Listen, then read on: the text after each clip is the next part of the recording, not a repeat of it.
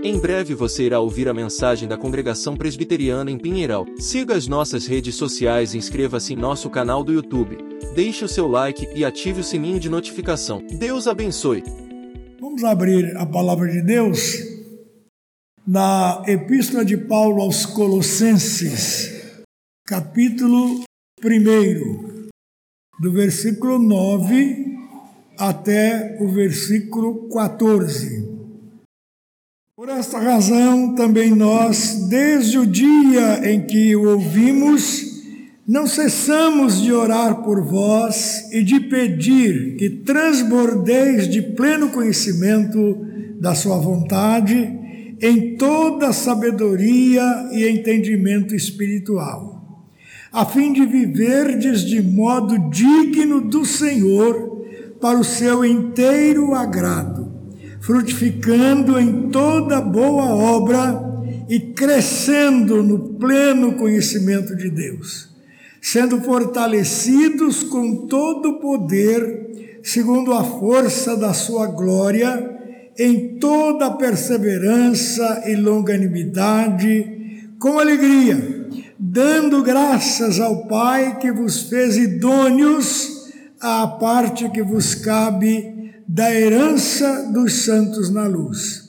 Ele nos libertou do império das trevas e nos transportou para o reino do Filho do seu amor, no qual temos a redenção, a remissão dos pecados. Que o Senhor nos abençoe. Oremos. Nosso Deus e Pai, nós agora pedimos que o Espírito Santo que é, inspirou o apóstolo Paulo quando ele escreveu esta epístola. O mesmo Espírito agora ilumine o nosso coração, o nosso entendimento, as nossas mentes, para que nós possamos desse texto extrair lições para a nossa firmeza na fé, para a nossa alegria cristã e crescimento na graça do Senhor Jesus. Nós oramos no seu precioso nome. Amém. Os irmãos podem se assentar. Meus amados irmãos, a epístola de Paulo aos Colossenses, ela foi escrita com a finalidade de adverti-los contra uma heresia que estava presente na igreja de Colossos. Essa igreja, essa heresia, a, o gnosticismo, havia se infiltrado naquela igreja. O texto compreendido no capítulo 2, de 2 a 23, nos dá uma ideia bem ampla daquilo que estava sendo ensinado naquela igreja naqueles dias. Os ensinos que eram transmitidos ali por falsos mestres é, confundiam os crentes menos amadurecidos. E esses ensinamentos consistiam principalmente no seguinte: primeiro, na insistência da necessidade é, do rito iniciatório da circuncisão. Eles achavam que para serem salvos não era suficiente somente o batismo em nome do Pai, do Filho e do Espírito Santo, mas era também necessário que ele se circuncidasse como se circuncidassem, como acontecia com os judeus. É, também é, eles tinham é, pregavam a obrigatoriedade da observância de dias especiais do judaísmo, como luas novas e o sábado, lá no versículo 16 do capítulo 2, nós podemos confirmar isso. Mas o pior de tudo, meus amados irmãos, era o despojamento da suficiência de Cristo e da sua mediação entre Deus e nós, entre Deus e os homens.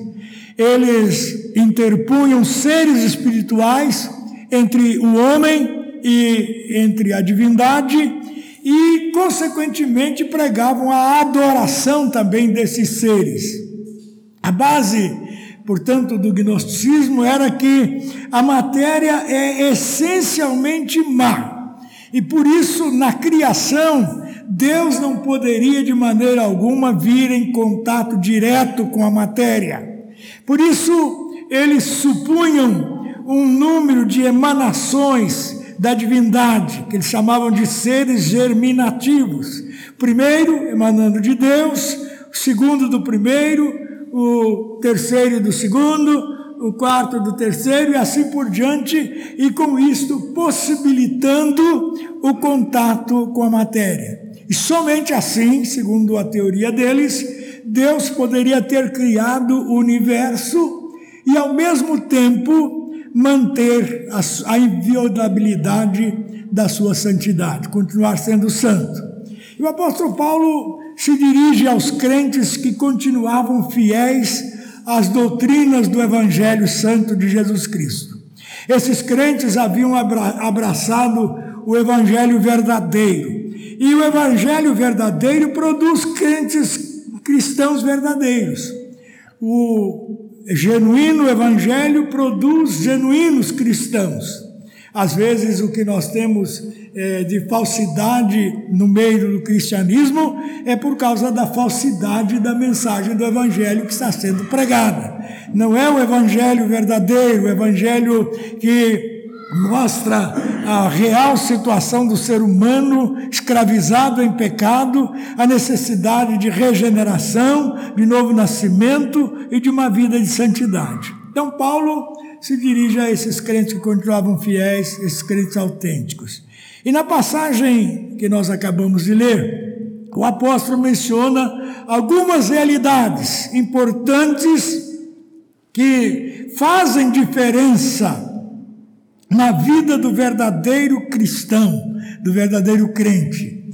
E ele alinha algumas dessas bênçãos que fazem parte da experiência de quem realmente nasceu de novo, que é de quem é uma nova criatura. Primeira bênção que esta pessoa recebe é a libertação do império das trevas. No versículo 13 ele declara isso. Então, essa ideia de libertação das trevas, ela está presente na pregação do apóstolo Paulo, ele sempre tratou desse assunto, e lá em Romanos, capítulo 13, 12 13, nós temos um texto clássico em que ele diz: Vai alta noite, vem chegando o dia, deixemos, pois, as obras das trevas e revistamo-nos da luz Andemos dignamente como em pleno dia, não em orgias e bebedices, não em impudicícias e dissoluções, não em contendas. O cristão tem que viver uma vida diferente, uma vida de testemunho, uma vida reta. Ele não pode se colocar é, em contaminação, em comunhão com as trevas ele escreve na segunda carta aos Coríntios, capítulo 6, verso 14, também o seguinte: Não vos ponhais em julgo desigual com os incrédulos. Portanto, que sociedade pode haver entre a justiça e a iniquidade? Ou que comunhão da luz com as trevas? Está em 2 Coríntios 6, 14. E o crente, ele é tirado das trevas para a luz. E é isso que o apóstolo Paulo enfatiza na sua carta também aos Efésios, quando ele escreve: Pois outrora eres trevas, porém agora sois luz do Senhor é, andai como filhos da luz, Efésios 5,8. Então, se nós somos filhos da luz, nós temos que viver, temos que andar, temos que nos comportar, temos que falar, temos que agir é, de acordo com a nossa condição de filhos da luz. Não podemos agir como se fôssemos filhos das trevas, como as pessoas que não têm Deus, não têm o temor do seu nome. O apóstolo Pedro eh, também nos eh, diz palavras muito eh, consoladoras e também colocando sobre nós uma responsabilidade muito grande. Quando ele escreve: Vós, porém, sois raça eleita, sacerdócio real, nação santa, povo de propriedade exclusiva de Deus, a fim de proclamardes as virtudes daquele que vos chamou das trevas para a sua maravilhosa luz. Então nós fomos chamados das trevas para a maravilhosa luz do Senhor, maravilhosa luz de Deus. E temos que andar, portanto, como filhos de Deus. Nós vivemos neste mundo, mas não somos deste mundo. Nós somos uma raça eleita, um sacerdócio real, uma nação santa, um povo de propriedade exclusiva de Deus. E como tal, nós precisamos viver à altura desta nossa gloriosa condição. Então, a primeira bênção que ele menciona é a libertação do império das trevas. Mas no versículo 14, ele ainda fala de uma outra grande, extraordinária bênção, que é a redenção da culpa do pecado. Não somos mais culpados do nosso pecado. Nossa culpa foi transferida para Jesus. Então, este versículo 14, ele representa exatamente o quadro de um benfeitor, de alguém né, é, que liberta um escravo é, em troca do pagamento de um resgate. Então Jesus ele veio exatamente para fazer isso na nossa vida. Ele vem para nos resgatar do pecado, da maldição da lei, para que nós recebêssemos a adoção de filhos, fôssemos adotados como filhos de Deus. Então nós somos filhos de Deus por duas razões. Somos filhos dele por criação e somos filhos dele por adoção. Então, temos que viver à altura da nossa condição. Então Jesus, ele veio nos resgatar do pecado e da maldição da lei, para que nós recebêssemos esta adoção de filhos. E isso é alcançado mediante a fé, mediante a redenção que há em Cristo Jesus, conforme está escrito em Romanos 3, 24. Meus amados, ter esta certeza da redenção da culpa do pecado é sem dúvida uma das maiores e mais confortadoras bênçãos que o salvo desfruta na presença do Senhor. Nenhuma culpa mais, porque os nossos pecados foram transferidos para Jesus e ele os levou para a cruz e morreu por nós ali na cruz dando uma satisfação completa à justiça de Deus e pelas suas pisaduras nós fomos sarados. Hoje nós temos a libertação da nossa culpa. Além da libertação do império das trevas, da redenção da culpa do pecado, o versículo 9 mostra uma coisa interessante: é que nós é, alcançamos um novo entendimento espiritual, uma sabedoria de Deus que confunde a sabedoria humana. Sabedoria é, que independe de conhecimentos é, teóricos, é, de natureza cultural, mas uh, a sabedoria que consiste em compreender a vontade de Deus, em obedecer a Deus, em temer a Deus. Sabedoria para entender a vontade de Deus.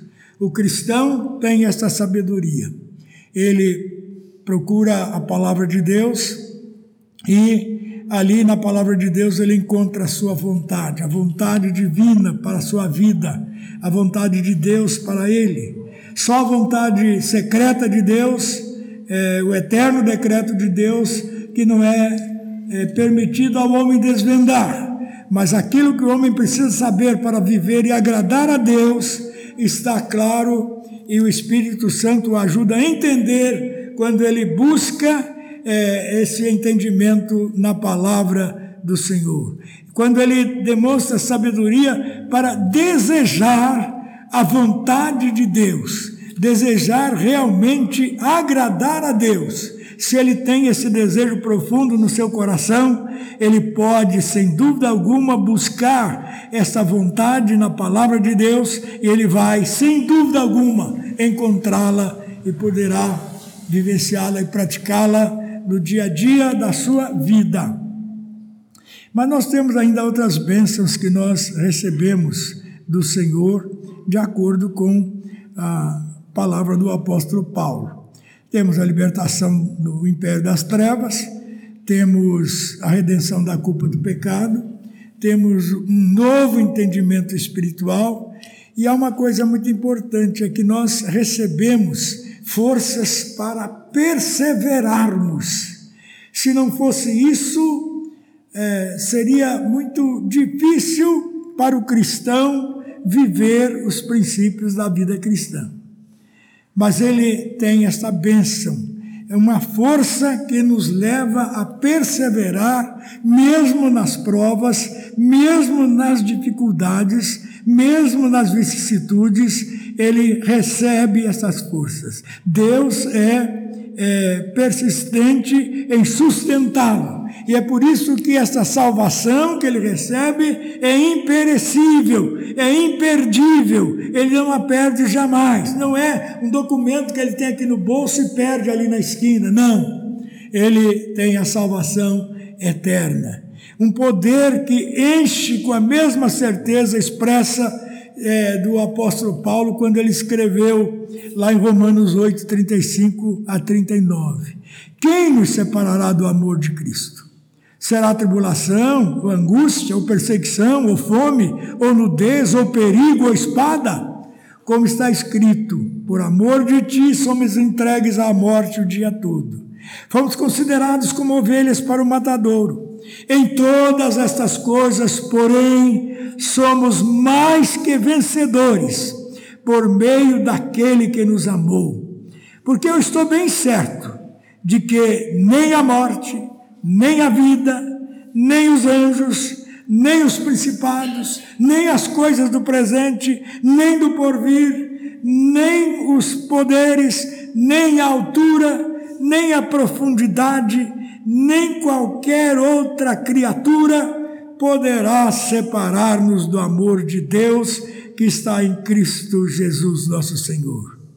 Os irmãos podem, se quiser, ter o trabalho de contar aqui todas as forças que podem conspirar contra a segurança da nossa salvação, mas nenhuma delas tem o poder para nos roubar esta bênção maravilhosa da salvação em Cristo Jesus.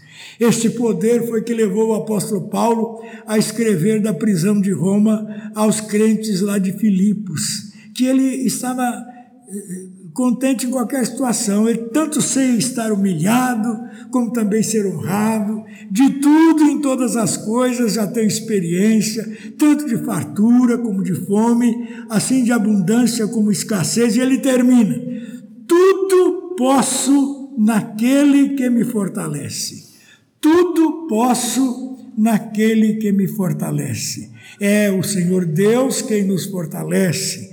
É dele que nós recebemos forças, forças para é, perseverarmos, para continuarmos até o fim. E é por isso que o Senhor, é, por isso é que o apóstolo João escreve lá no seu Evangelho: As minhas ovelhas ouvem minha voz eu as conheço e lhes dou a vida eterna, jamais perecerão eternamente. Meu Pai que mais deu é mais poderoso do que tudo, e da mão do meu Pai ninguém pode arrebatá-las. Segurança completa, segurança absoluta, força para perseverar. Libertação do império das trevas, redenção da culpa do pecado, novo entendimento espiritual, forças para perseverar e finalmente, meus amados irmãos, o versículo 12 nos apresenta uma outra bênção maravilhosa: herança juntamente com Cristo. Então, o crente sabe que tem uma herança juntamente com Cristo. É, nós possuímos esta herança. O apóstolo Pedro declara que esta herança é sem mácula, não tem nenhuma mancha é imarcessível, ela não murcha, ela está reservada no céu para nós. Então nós temos esta absoluta certeza de que nos aguarda essa herança quando partirmos aqui deste mundo. Então, o crente, meus amados irmãos, o crente fiel, ele aguarda aquele dia em que ouvirá do Senhor estas palavras acolhedoras: Vinde, benditos de meu Pai, entrai na posse do reino que vos está preparado desde a fundação do mundo, conforme está registrado em Mateus 25 e 34. Então, meus amados irmãos, são muitos aqueles que nos dias atuais vivem, quem sabe, migrando de igreja em igreja sem saberem o que desejam. sem se importarem com a sã doutrina. O crente que está firmado em Cristo e nessas verdades do Evangelho, ele não segue ventos de doutrinas, como aqueles que parecem pertencer à igreja do ar. Hoje está aqui, amanhã está numa comunidadezinha, numa porta que se abre lá no outro canto, e não tem firmeza na sua fé em Cristo Jesus. Então, nós temos estas bênçãos que nos são garantidas da, da nossa, na nossa conversão a Cristo. Somos libertados do império das trevas. É, recebemos a redenção da culpa dos nossos pecados. Temos novo entendimento espiritual. Temos agora a graça de Deus, a força divina para perseverarmos até o fim. É Ele quem preserva e sustentar-nos. Por isso, há aquilo que nós chamamos de perseverança dos santos. Nós perseveramos porque Ele persevera em nos guardar, em nos sustentar. E temos uma herança, uma herança juntamente com Cristo. Essa herança que é imarcessível, incontaminável, incorruptível, eterna no céu. Que o Senhor nos ajude para que nós possamos, meus amados, animados por estas bênçãos, prosseguirmos na nossa caminhada cristã com temor e adoração ao nome do Senhor. Amém? Oremos. Amado Pai Celestial, nós te louvamos, te bendizemos, te adoramos pela grande salvação em Cristo Jesus. Fomos libertados da escravidão do pecado, da, trazidos das trevas para a tua maravilhosa luz recebemos um novo entendimento para que entendêssemos os princípios da salvação eterna anunciados na tua palavra. Te agradecemos, Pai amado, porque temos a garantia permanente de que o Senhor está cuidando de nós, guardando-nos para que não percamos, não pereçamos na nossa salvação. Damos-te graças porque estamos aguardando uma herança, uma herança incorruptível, imaculada, conforme diz a tua palavra. Permite, Senhor, que trabalhemos aqui neste mundo, fiados nas tuas promessas, confiantes no Senhor, aguardando as bem-aventuranças que o Senhor nos promete. Dá-nos a tua bênção, abençoa a tua igreja, fortalece a tua igreja Santifica, Senhor Deus, as nossas vidas. Dá-nos maior vigor espiritual e perdoa os nossos pecados. Abençoa, nós pedimos, cada irmão, cada irmã que entrou pelas portas desse templo nesta noite e leve no coração a bênção que precisa para a sua vida. Nós pedimos e agradecemos no nome de Jesus, nosso amado Salvador. Amém.